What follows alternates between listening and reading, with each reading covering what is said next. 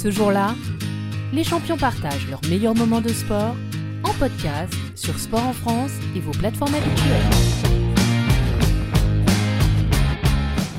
Le 28 août 2021 restera à jamais comme une date historique pour le sport français. Ce jour-là, l'équipe de France de handball féminin remporte la médaille d'or olympique au JO de Tokyo.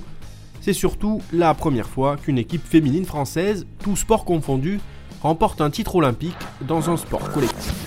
Championne olympique les Françaises pour la première fois de leur histoire, la seule médaille d'or qui manquait à cette équipe, fabuleux Waouh, waouh, waouh, championne olympique, elles l'ont fait les meufs, c'est beau, c'est beau, c'est énorme.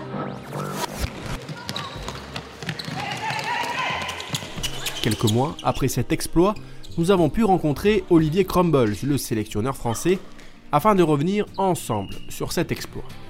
Un entretien exclusif dans lequel il revient en grande ligne sur les coulisses de ce titre olympique.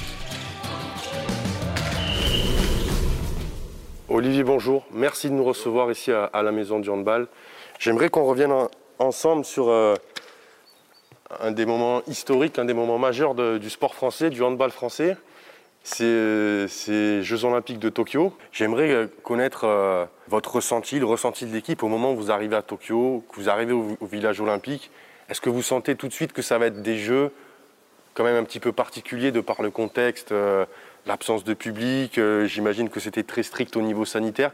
Est-ce que ça, ça, a pesé d'entrée euh, peut-être sur le moral? Très honnêtement, on n'a pas été trop impacté parce qu'on euh, on a vécu championnat d'Europe au Danemark où on était totalement confiné avec absolument aucun public et on était préparé à ça.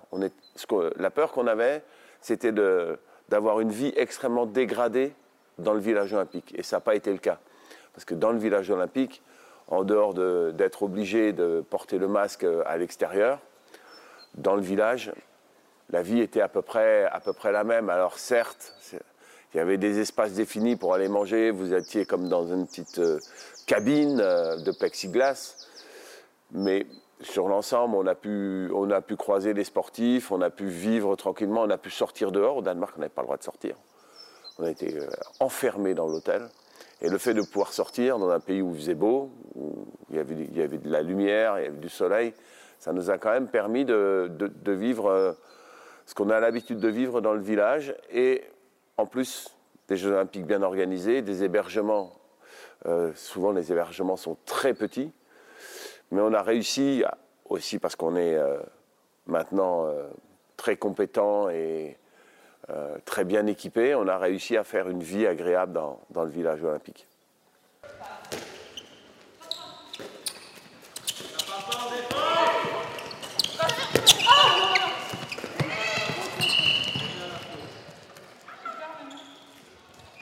La liste olympique, c'est toujours la plus compliquée à faire. D'abord pour une évidence, parce que vous passez de 16 joueuses à 14 joueuses. C'est une liste qu'on fait en plein été, et bien sûr, euh, tout au long de l'Olympiade, il y a eu des faits marquants, euh, des performances, des contre-performances, des blessures. Et vous devez prendre euh, toutes ces informations, les mettre dans un grand pot et faire, faire une équipe. Alors, ce n'est pas une équipe qui représente ce qu'a été l'Olympiade. C'est une équipe qui représente les forces vives de l'équipe de France dans, ce moment-là. Ce qui est des fois compliqué à comprendre pour certaines joueuses parce que euh, les jeunes poussent, euh, poussent de plus en plus fort, progressent. Une année de plus leur a beaucoup servi. Et certaines anciennes, ça a été compliqué. Elles avaient prévu de finir en 2000. Et là, on leur dit, c'est pas 2000, c'est 2001 où il va falloir être encore performant. Alors, il y a eu des situations de, grand bonheur euh, où on a pu aller au bout du bout avec certaines anciennes, des situations plus compliquées. Et c'est ce qui est terrible, hein. c'est ce qui est terrible pour le coach parce qu'on euh, est obligé au dernier moment ou au cours de la compétition de se séparer de joueuses auxquelles on est très attaché. On sait ce qu'elles ont été capables de faire euh, dans leur carrière, mais que les choses ont changé et on est là pour faire la meilleure équipe possible. Set de départ attendu. Oui. pas de, pas de surprise. Oui, en général, il commence une compétition et les sets ne changent, ne varient pas beaucoup. Ce jour-là, les champions partagent leurs meilleurs moments de sport en podcast sur Sport en France et vos plateformes habituelles.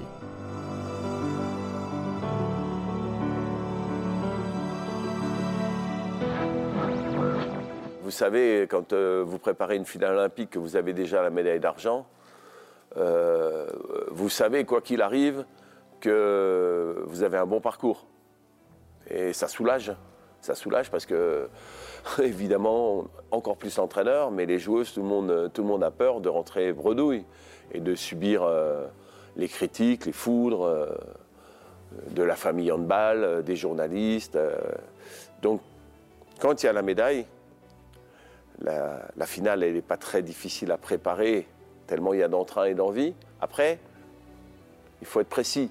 Il faut être précis, il faut gérer les émotions, il euh, faut gérer la fatigue, il faut, gérer ceux qui euh, ont trop de convictions, hein, c'est-à-dire qu'ils sont persuadés qu'ils ont un destin et qu'ils vont la gagner quoi qu'il arrive. Ils sont très dangereux, ceux-là. Mais aussi euh, ceux qui commencent à être dominés au niveau émotionnel par, l'enjeu. Ils se rendent compte que dans leur entourage, on en parle, on en parle dans les journaux, etc. etc. Et, cette espèce de, d'émotion et d'événements qui, qui, peuvent vous tomber sur les épaules, il y a de tout dans une équipe.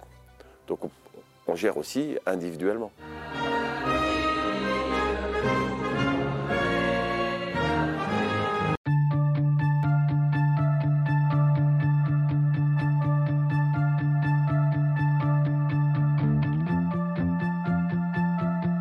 Donc arrive cette finale olympique. Est-ce qu'on peut dire, avant que ça commence, que c'est une finale déjà sur le papier rêvée, une finale que l'ensemble du groupe attendait depuis, euh, depuis Rio? C'est une finale rêvée, comme euh, le France-Norvège, un France-Norvège aurait été aussi une finale rêvée. Et bien évident que, euh, comme je dis toujours, il y a quelques équipes qui sont presque toujours dans le dernier carré. La France en fait partie, la Russie, la Russie en fait partie.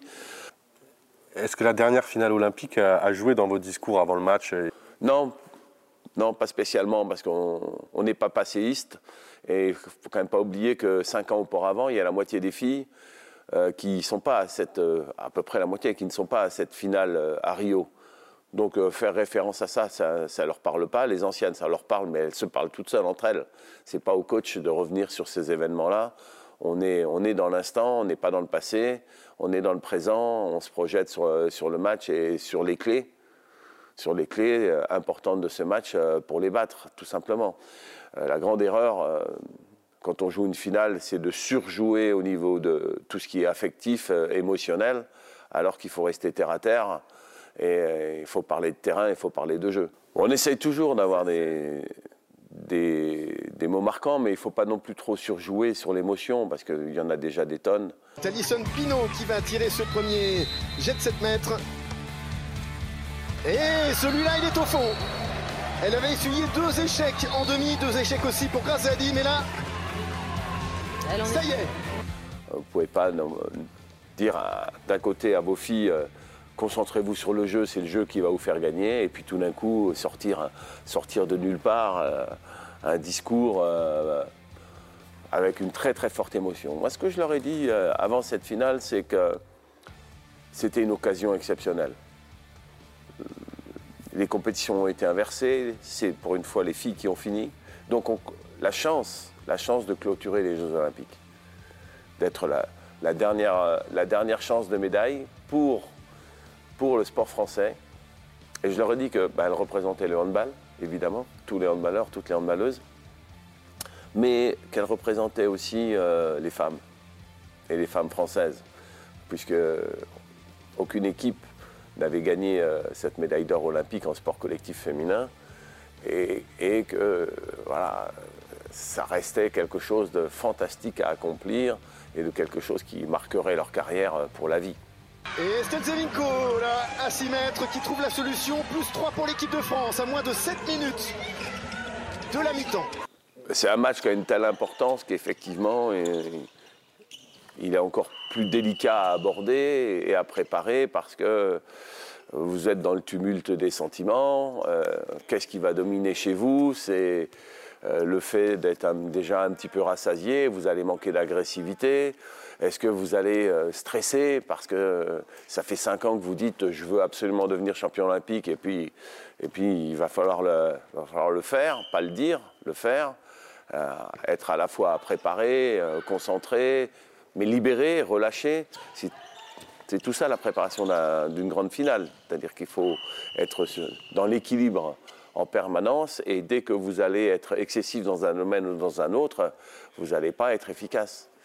Mais il y a de l'expérience dans ce groupe, ce n'est pas notre première finale. On a déjà gagné deux. Et, surtout, il y, a cette, il y, a cette, dynamique positive. Alors nous, on n'a pas sorti à Norvège, hein, mais on a mis 10 buts à la Hollande. Et on en a mis 7 au Brésil. Et on a écarté la Suède hein, qui cassait la baraque. Donc on sait que notre parcours, il vaut bien le parcours des Russes. Les en chercher euh, quelques-uns des jets de 7 mètres durant cette compétition, Laura Flip. Ouais, notamment dans cet intervalle extérieur. Et Alison Pino. Et voilà Elle ne tremble pas, elle ne tremble pas, elle non plus. Les deux équipes sont par moments un peu au bord du chaos, il y a de la fatigue des deux côtés, mais tout de suite, moi je ressens qu'il y a plus de fatigue de leur côté que du nôtre, qu'on est dominateur sur le, dominateur sur le plan physique. Alors on a l'impression qu'on a dominé tout le temps, c'est pas vrai, parce qu'on était à 16-16. Et euh, qui va mettre deux buts de loin? Eh bien, c'est Océane Sercien-Hugolin qui va mettre deux buts de loin, qui nous permettent de mener deux buts. Sur le deuxième but, elle, prend une patate dans la figure et qui amène deux minutes pour les Russes. Ça aurait pu être rouge. On gère bien la supériorité, on part devant et on les lâche plus. La dixième minute de jeu déjà de cette deuxième période. Océane Oui, mais elle reste au sol, là, Océane. Il y a un souci. Ouais, elle va se relever, ça va. Il y, a, une pression permanente qui s'exprime sur l'équipe de Russie qui veut absolument revenir, mais qui n'y arrive pas. Euh, bon, la défense euh, qui reste stable et qui continue à leur poser des gros problèmes. Et puis quand on a un petit problème de défense, euh, il y a Cléopâtre derrière qui fait une mi-temps de folie. Attendez, il arrête Cléopâtre encore Oh là là là là là là là Qu'est-ce qui peut arriver à l'équipe de France désormais? Rien Qu'est-ce qui peut arriver à l'équipe de France? Je crois qu'elle a fermé la boutique. Si, on a gagné, c'est parce qu'il y a eu des performances individuelles exceptionnelles et il fallait ça. Fallait ça. Pauletta a fait 7 sur 7. Euh, j'ai parlé d'Océane qui a fait un grand match. Grace a fait un grand match. Laura Flip a fait un grand match. Cléo a fait un match exceptionnel. Donc euh, c'est aussi les joueuses individuellement qui vont chercher ce, résultat. On a, eu euh, une hyper compétence de, l'équipe individuellement.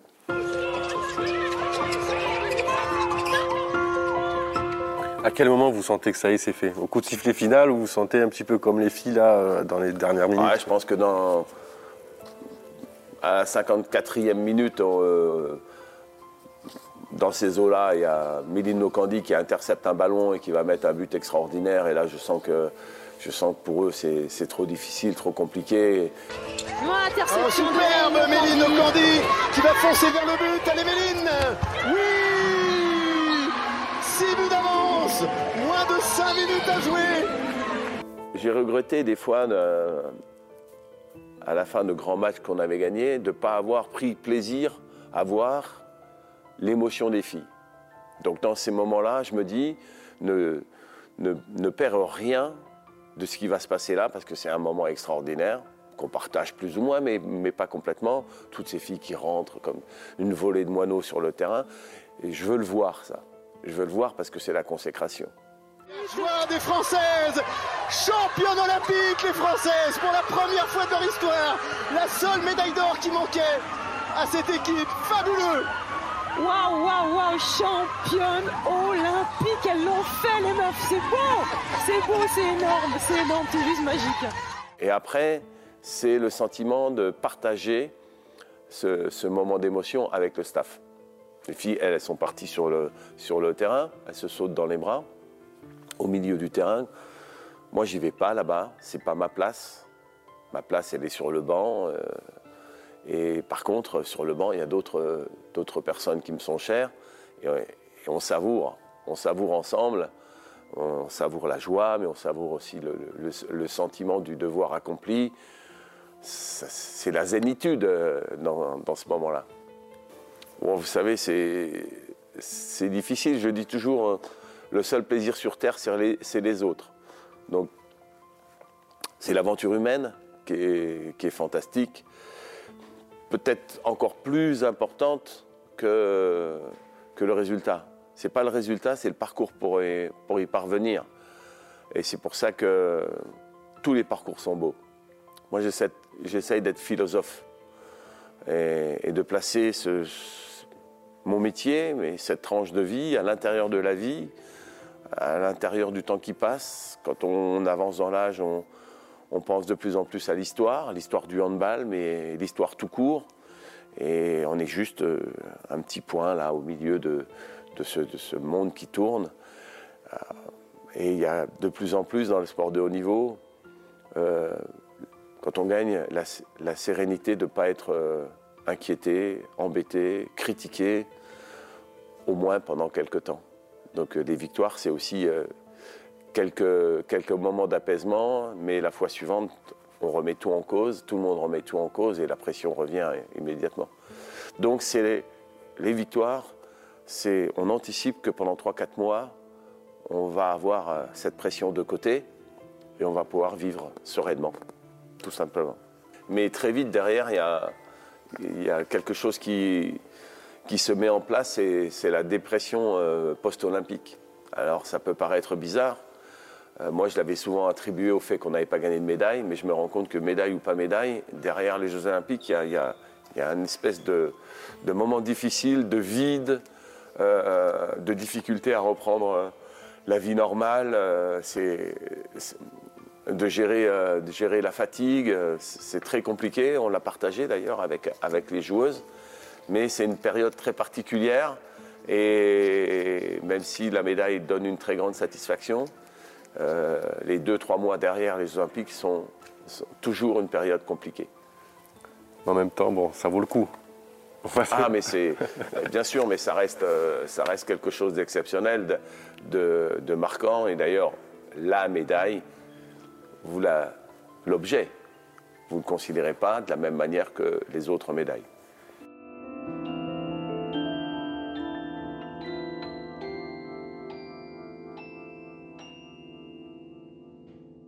Ce jour-là, les champions partagent leurs meilleurs moments de sport en podcast sur Sport en France et vos plateformes habituelles.